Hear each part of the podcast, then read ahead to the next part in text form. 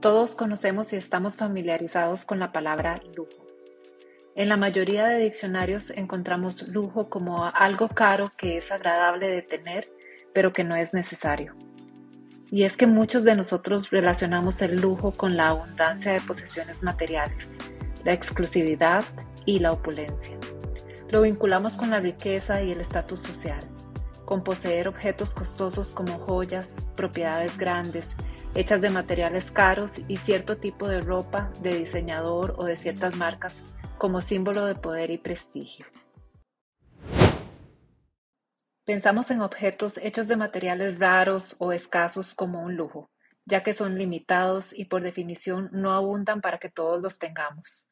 Cuando algo abunda y todos tenemos acceso a ello, automáticamente ya no es un lujo. Y esto es la definición de exclusividad. Pensemos en marcas y empresas que ofrecen productos de edición limitada, eventos únicamente por invitación y programas exclusivos para miembros. La alta calidad también nos hace pensar en lujo.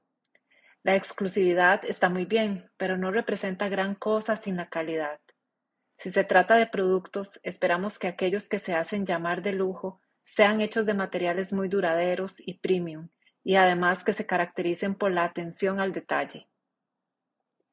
Puede ser que estés de acuerdo conmigo en que esas características son en las que usualmente pensamos cuando hablamos de lujo, pero es importante saber que la noción de lujo no siempre ha sido la misma y por supuesto ha sido distinta en diferentes culturas. Las civilizaciones antiguas marcaron el inicio de la búsqueda de opulencia y grandeza por parte de la humanidad. Los egipcios veían el lujo como un medio de mostrar la riqueza mundana y como un puente al más allá. Sus grandes pirámides no eran meramente tumbas, sino también muestras colosales de riqueza y estatus. En el Imperio romano, el lujo era un placer personal y una manifestación política. Mientras Roma expandía sus territorios, absorbía los lujos de las regiones conquistadas, creando una mezcla de gustos extravagantes. Los emperadores y faraones mostraban su riqueza y su influencia a través de grandes fiestas, con platos exóticos y los más finos vinos ampliamente disponibles, sin dejar de lado los colosales anfiteatros, mosaicos y todo el lujo romano integrado en su arquitectura. En la Europa medieval el lujo estaba íntimamente entretejido con lo divino y lo real. La Iglesia se volvió patrocinadora del arte más exquisito catedrales imponentes, con su esplendor gótico y vitrales hermosos y majestuosos. La realeza y la aristocracia mostraban el lujo como una afirmación de su derecho dado por Dios para gobernar. Sus castillos no eran meras fortalezas, sino símbolos de poder y prosperidad. Cuando Europa se encuentra en la transición de la era medieval, el Renacimiento irrumpe en Italia como una era dorada. Florencia, Venecia y Milán se vuelven ciudades cruciales de innovación, impulsadas por patrocinadores como la familia Medici, con gran poder y riqueza y, por suerte, amor al arte. Son ellos los que encargan muchas obras a Leonardo da Vinci, Miguel Ángel, entre otros artistas, y así sus casas, adornadas con el arte más fino, actuaban como salones para intelectuales y artistas. En esta época el lujo ya no era solamente artículos tangibles, el conocimiento y el intelectualismo se volvieron recursos valiosos. La imprenta surgió, democratizando así el conocimiento, y esto causó que algunos manuscritos escritos hermosamente a mano se volvieran posesiones atesoradas de la élite. Por supuesto, no todo pasaba en Europa. El arte y la arquitectura islámicos se desarrollaron hasta darnos algunas de las maravillas arquitecturales más impresionantes sus hermosas alfombras de colores y diseños vibrantes, y no dejemos de lado las especias que se volvieron símbolos de prestigio. Y por supuesto otras partes del mundo que tuvieron su versión del Renacimiento y quisieron que la noción de lujo evolucionara a no solamente una posesión, sino una expresión profunda de identidad cultural.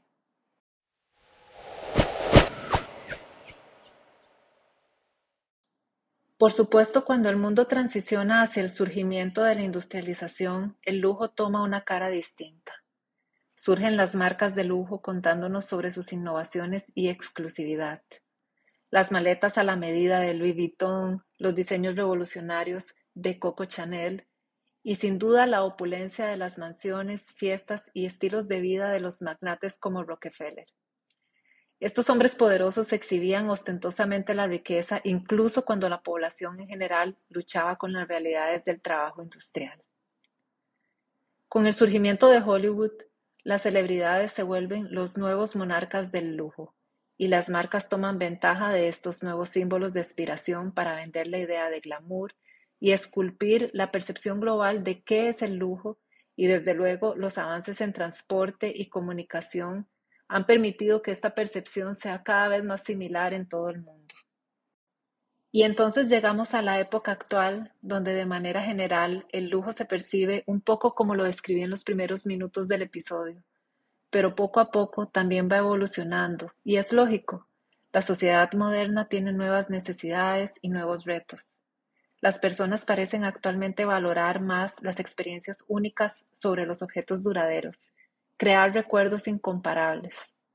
Además, con la creciente preocupación de la situación ambiental, la mentalidad ha cambiado en cuanto a materiales y prácticas. Los consumidores son más conscientes no solo de desear exclusividad, sino del consumo consciente, exigiendo a las marcas una producción ética y prácticas amigables con el ambiente. Como podemos notar, el lujo ha sido un lienzo en constante evolución, pintado con aspiraciones de la sociedad, logros y deseos. El futuro del lujo parece indicar que el énfasis pasa de la mera posesión a experiencias profundas, elegancia sostenible y las posibilidades infinitas de los avances tecnológicos. De todos modos, el lujo sigue siendo un reflejo de la esencia humana. No se trata de qué cosas tenemos únicamente o cuáles experiencias vivimos, sino cómo interpretamos y valoramos esas experiencias y esas posesiones y personalmente siento que el tiempo es cada vez más un lujo que todos aspiramos tener. Tiempo para hacer lo que nos gusta, tiempo para compartir con quienes amamos, tiempo para disfrutar esta vida. Creo que el tiempo es el lujo por excelencia porque no podemos comprarlo, no lo podemos controlar. Como dijo Tom Ford, el tiempo y el silencio son la mejor representación del lujo actualmente. Muchas gracias por compartir este momento conmigo. Es un lujo que elijan dedicar su tiempo a escucharme. Recuerda que la transcripción de este episodio está disponible gratuitamente en ellapiensa.com. Si disfrutas mi trabajo, por favor considera unirte a mi Patreon. El link está en la descripción del episodio. También puedes seguirme en Instagram. Me encuentras como Ella Piensa CR. Muchas gracias por escucharme. Nos vemos pronto.